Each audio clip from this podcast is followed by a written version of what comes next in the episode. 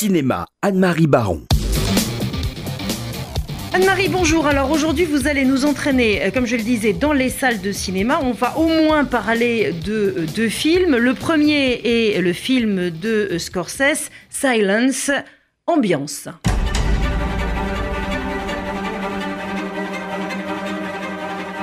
It's too dangerous. We asked for this mission.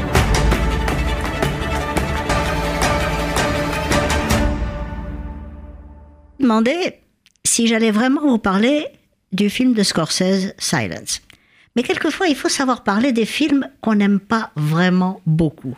Car si Scorsese estime généralement qu'il n'y a pas de foi sans doute, il brosse ici le portrait d'un missionnaire jésuite rempli de certitude, à la recherche de son maître, le père Ferreira, incarné par Liam Neeson, dont il ne peut croire qu'il a abjuré, s'est converti au bouddhisme, a pris une femme et un nom japonais.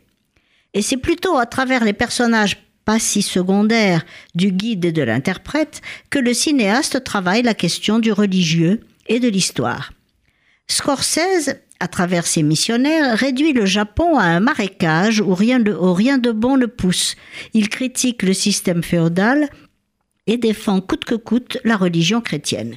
Du coup, son film réédite les martyrs des premiers chrétiens et fait de son missionnaire un nouveau Christ dont il revit toute la passion, comme en 88 dans La dernière tentation du Christ. La mise en scène nous fait partager sa vision d'un Christ inspiré du Gréco et incite à voir dans ce missionnaire exalté et inébranlable qui entend la voix de Dieu des accès de folie. Or, Scorsese n'approfondit pas la question du degré de démence de son héros, ni l'idée que les paysans chrétiens vénéraient plus la figure du père Rodriguez que les lois du Seigneur. Deux figures cruciales du cinéma de Scorsese, celle du traître et celle du mentor, sont ici centrales. Le guide est un nouveau Judas qui trahit tout le monde et se confesse ensuite. Mais est-on un traître à ses croyances quand on l'abjure sous la contrainte et la pression des inquisiteurs japonais? Peut-on être une sorte de marane en restant chrétien dans son cœur? Quant à la figure du mentor, c'est ici le père Ferreira, Liam Neeson, revenu de tous ses enseignements moraux, qui s'ouvre à une nouvelle culture en écrivant même des pamphlets contre sa propre religion. Il incarne un autre visage de Scorsese qui lui-même s'est initié au bouddhisme et a réalisé Kundun, film qui retrace la vie du Dalai Lama. Ces thèmes sont passionnants, mais traités de façon à la fois abrupte, simpliste et bavarde. De plus, une mise en scène académique, au montage trop sage, des mouvements de caméra sans énergie, font de Silence un film sobre et solennel, souvent hiératique, malgré la beauté plastique de la photo de Rodrigo Pieto. Alors, l'autre film euh, que vous allez nous présenter, Cure for Life, et d'un tout autre genre. Et c'est vrai qu'en entendant un tout petit bout de la bande-annonce, on le comprend assez vite.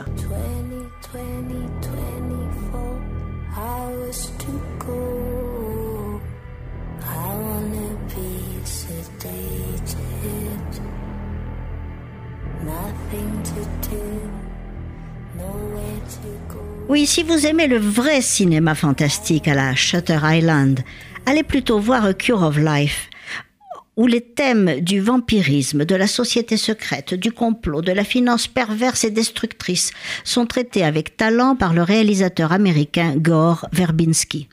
Des images superbes de la nature montagneuse, une bande-son époustouflante, font de ce film très sophistiqué un magnifique hommage au cinéma et à la littérature gothique britannique de Mary Shelley d'Anne Radcliffe, les maîtres du roman noir.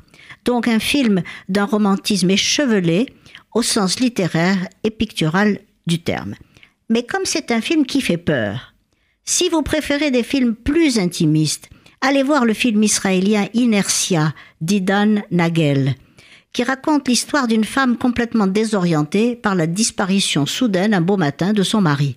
Ses recherches restent vaines, la police se montre impuissante, Or, ce film, à la fois onirique et réaliste, provoquant et insolite, repose sur le personnage indécis de Mira, qui lui confère la dimension d'un absurde à la fois angoissant et grotesque. Par, moments, on se croirait chez Beckett ou chez Ionesco. Peu à peu, Mira s'habitue à la solitude, y trouve des avantages et se transforme en une nouvelle femme qui n'est plus une épouse, mais un individu libre et capable de prendre des initiatives. Dans ces circonstances, on ne s'étonnera pas que le retour de Benny ne résolve rien.